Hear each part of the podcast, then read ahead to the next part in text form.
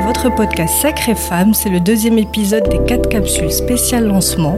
Pour être sincère, mon invité du jour s'est imposé à moi intuitivement dès que j'ai commencé à définir le projet de ce podcast. Elle est combative, généreuse, good vibes, courageuse et avec un sacré caractère parce qu'il en faut pour faire ce qu'elle fait ici. Avec moi aujourd'hui Hind Laïdi, présidente fondatrice de Joud.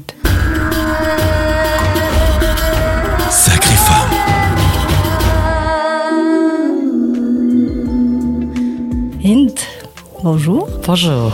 Merci d'avoir répondu présente. Merci pour l'invitation, Salwa. On connaît Hind Laïdi, fondatrice de l'association Joud, militante pour la dignité des sans-abri et pour la réinsertion sociale.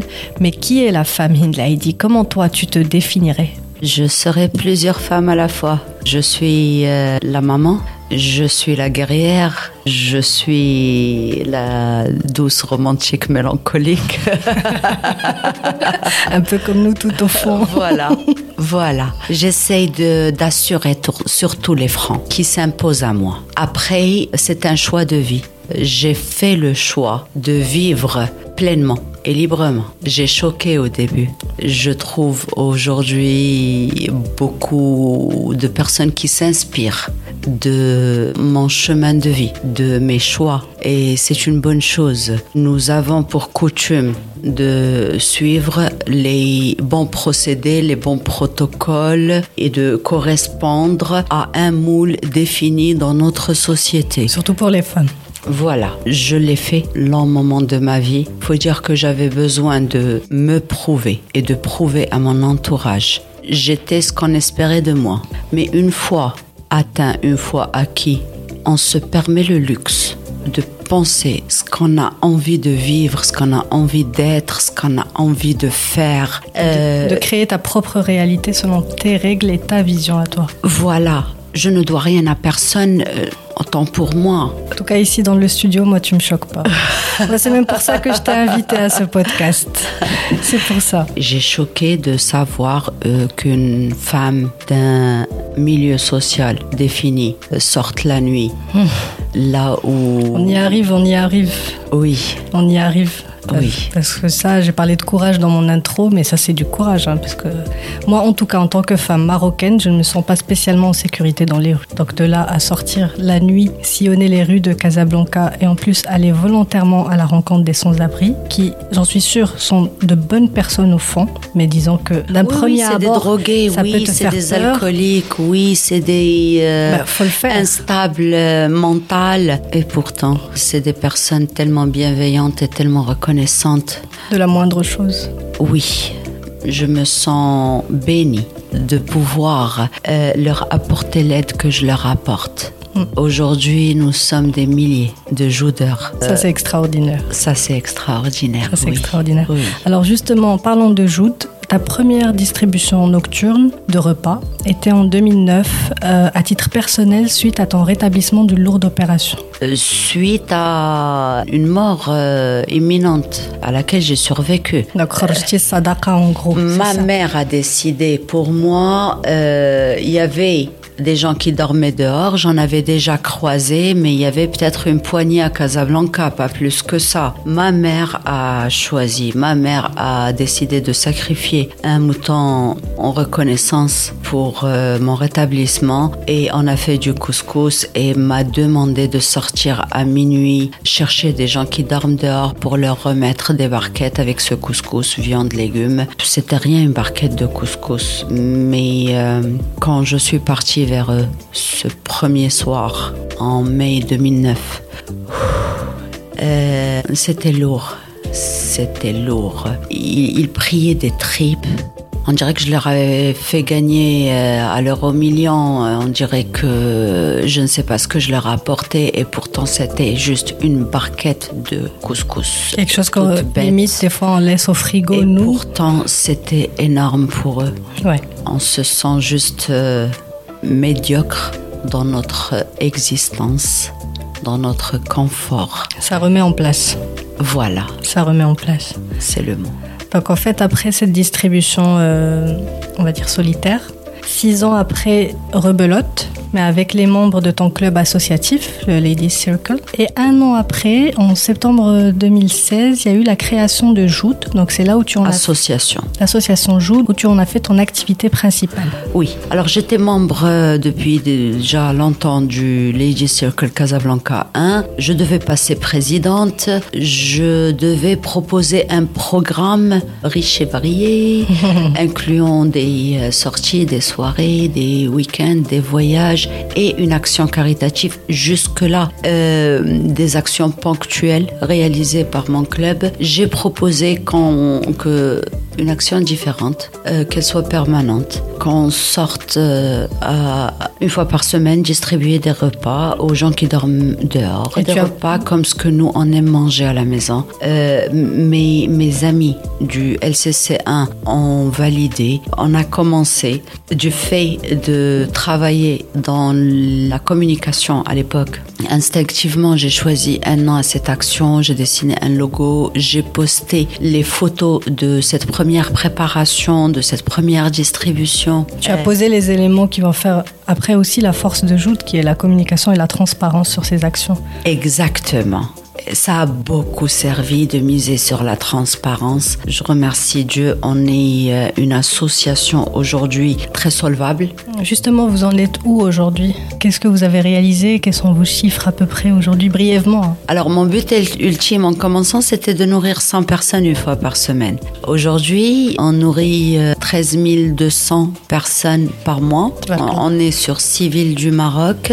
On a sorti de la rue 514 personnes et on est surtout 5136 bénévoles, joudeurs. Le Marocain, il est plein de bonne volonté et de bienveillance envers les défavorisés, pourvu qu'il constate transparence et euh, résultat. Quelles émotions te viennent là tout de suite en retraçant ton parcours? Et surtout, quelles leçons de vie tu as tirées en côtoyant tous ces êtres humains démunis? L'émotion déjà, je ne saurais même pas la décrire. J'ai trouvé ma mission de vie. Je gagne beaucoup depuis que je fais Joud humainement et émotionnellement. Changer le destin d'un être humain qui vit dans la précarité la plus absolue, qui a une vie clairement animale et, et qui et, et encore, hein, des personnes qui ont faim et qui mangent dans la poubelle en 2023, euh, ce n'est pas normal. Euh, Des personnes qui sont sans pièces d'identité, qui ne peuvent pas se soigner dans les hôpitaux, qui ne peuvent pas louer un logement, qui ne peuvent pas trouver un travail, qui ne peuvent prétendre à rien. On les réduit à ce rien. au néant. Euh, justement, à chaque fois qu'on qu'on change la vie de quelqu'un et qu'on le loge et qu'il a un emploi et qu'il a un toit, des meubles, de l'argent en poche, des vêtements propres, qu'il est présentable, qu'il est digne, qu'il aspire à se trouver une femme, à fonder une famille et voir par la suite ses enfants aller à l'école, le sentiment que je ressens, je l'ai découvert parce que je ne l'avais jamais connu avant en faisant Joud. Et il faut dire que qu'on devient addict à ce sentiment. Je ne pose pas la question aux joudeurs, mais s'ils viennent en découverte une première fois et qu'ils reviennent et qu'ils passent des années à revenir, C'est qu'ils ont touché à c'est ça aussi. qu'ils ils y sont aussi cette addiction à ce sentiment magnifique qui est beau, qui est beau. Les valeurs qui peuvent faire continuer que l'humain existe sans l'amour, le don de soi, le partage, tout ce qui est beau et réel. C'est tout ce qui peut nous faire survivre encore. Je ne sais pas quand est-ce que les gouvernements le comprendront. Inch'Allah. On garde espoir en tout cas. Inch'Allah. On peut parler de gratitude aussi. Quelle est ta relation à la gratitude? Est-ce que c'est quelque chose que tu avais avant dans ta vie ou c'est quelque chose que tu as appris à, à cultiver justement en fréquentant ces gens qui n'ont absolument rien? Je suis de nature positive. Je suis de nature à voir euh, le peu que je peux décrocher déjà et, et de me focaliser là-dessus. Maintenant, euh, oh la gratitude. Euh, non, non, il y a beaucoup d'acquis chez chaque humain qu'il ne voit pas. On a pour habitude de, de se focaliser sur ce qui nous manque, ce qui nous dérange et, et de pas lister tous les acquis. Et justement, je suis consciente du confort dans lequel je baigne, de mon corps aujourd'hui en forme, de toutes les personnes existantes dans ma vie et qui m'apportent tellement parce que les SDF, ils sont seuls. Ils sont seuls, ouais. On relativise énormément en approchant ces gens-là. On est plein de gratitude pour tout ce qu'on a. Du fait de pouvoir aider et non pas être en position d'être aidé. Euh, je suis pleine de gratitude. Rien que pour ça déjà. C'est clair. Ouais. Alors, euh, Hind dit souvent que pour comprendre une situation ou une personne à l'instant T, il faut rebrousser chemin. Donc, euh, toi, si tu devais me donner trois événements qui ont marqué ta vie, qui l'ont bousculé et qui font clairement la femme que tu es aujourd'hui, ça serait laquelle? Peut-être qu'il y en a plus, peut-être qu'il y en a moins. Mais vu ton regard, je pense qu'il y en a plus. Il y en a trop même. J'ai eu une vie euh, pas facile, pleine de difficultés. Mais aujourd'hui, je n'aurais jamais été la Hind que je suis aujourd'hui sans avoir eu tout ce vécu derrière moi. J'ai vécu à 400 à l'heure, j'ai vécu pleinement. Je me. Le, le sort s'acharnait contre moi et je m'acharnais contre, Contre le sort. Mais euh, alors pour euh, trois événements, le, le dernier en date était mon cancer, un stade avancé à sa découverte et euh, avec euh, tout le traitement euh, le plus lourd qui existe pour pouvoir euh, survivre et euh, la chance que j'ai eue euh, de le combattre et d'en sortir indemne et de me retrouver avec toutes mes capacités physiques aujourd'hui. Avant ça, je parlerai de cette nuit de mai 2009 que j'ai été la première fois vers les sans-abri. Et euh, je parlerai de quoi d'autre? De la naissance de mon premier fils. Chacun de ces chapitres je ne sais pas combien de chapitres, si j'étais amenée à écrire ma biographie, je, je devrais rédiger. Mais sur ces euh, trois-là, ils étaient marquants, C'est de sacrés chapitres. oui, mais nécessaires à mon développement et à mon épanouissement d'aujourd'hui. Alors, ces expériences-là t'ont fait grandir. Est-ce que sur le coup, peut-être pas pour la naissance de ton fils, ou peut-être, mais par exemple pour le cancer, ça c'est sûr, est-ce que sur le coup, tu as été en colère Tu as refusé que ces choses t'arrivent là? Et par la suite, tu as été plus reconnaissante que justement, tu as dû traverser ces choses-là parce qu'elles t'ont ouvert les yeux sur autre chose. Non, non, aujourd'hui, je suis reconnaissante pour tout ce que j'ai pu vivre. Mais sur l'instant Je, je me suis retrouvée mariée à un âge très très très jeune. J'ai pris des responsabilités trop lourdes à un âge où je voyais les, euh, les autres euh, copines. s'amuser. Oui, j'étais déjà dans énormément de responsabilités et, et de problèmes. J'étais frustrée, j'étais dans le mal-être. Je me disais que je passais à côté de l'essentiel, mais finalement non. J'ai commencé beaucoup de choses trop tôt et je les ai finies aussi trop tôt.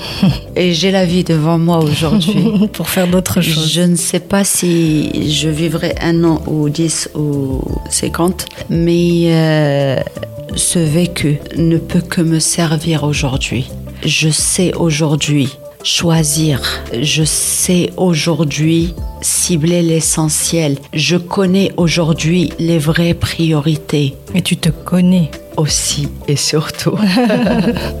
Alors pour toutes nos auditrices qui nous écoutent, qui peut-être elles galèrent encore aujourd'hui d'une manière ou d'une autre, ou n'ont pas encore assez de recul pour voir l'expérience ou les choses qu'elles traversent avec le regard que toi tu nous décris aujourd'hui avec du recul, qu'est-ce que tu aimerais dire à toutes ces femmes qui sont là, qui voudraient être ailleurs ou qui voudraient faire autre chose, ou qu'importe comment elles imaginent leur vie, mais ce n'est pas exactement ce qu'elles vivent, elles n'ont pas le courage ou peut-être elles n'ont pas le, soutien nécessaire. Qu'est-ce que tu aimerais leur dire? Je leur dis de se déchaîner. Les freins sont mentaux et n'existent que dans nos têtes.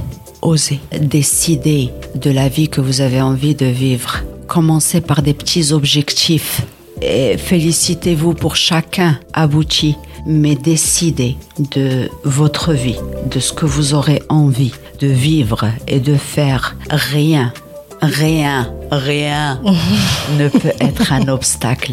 Rien. À part elle-même pour elle-même. Rien au monde.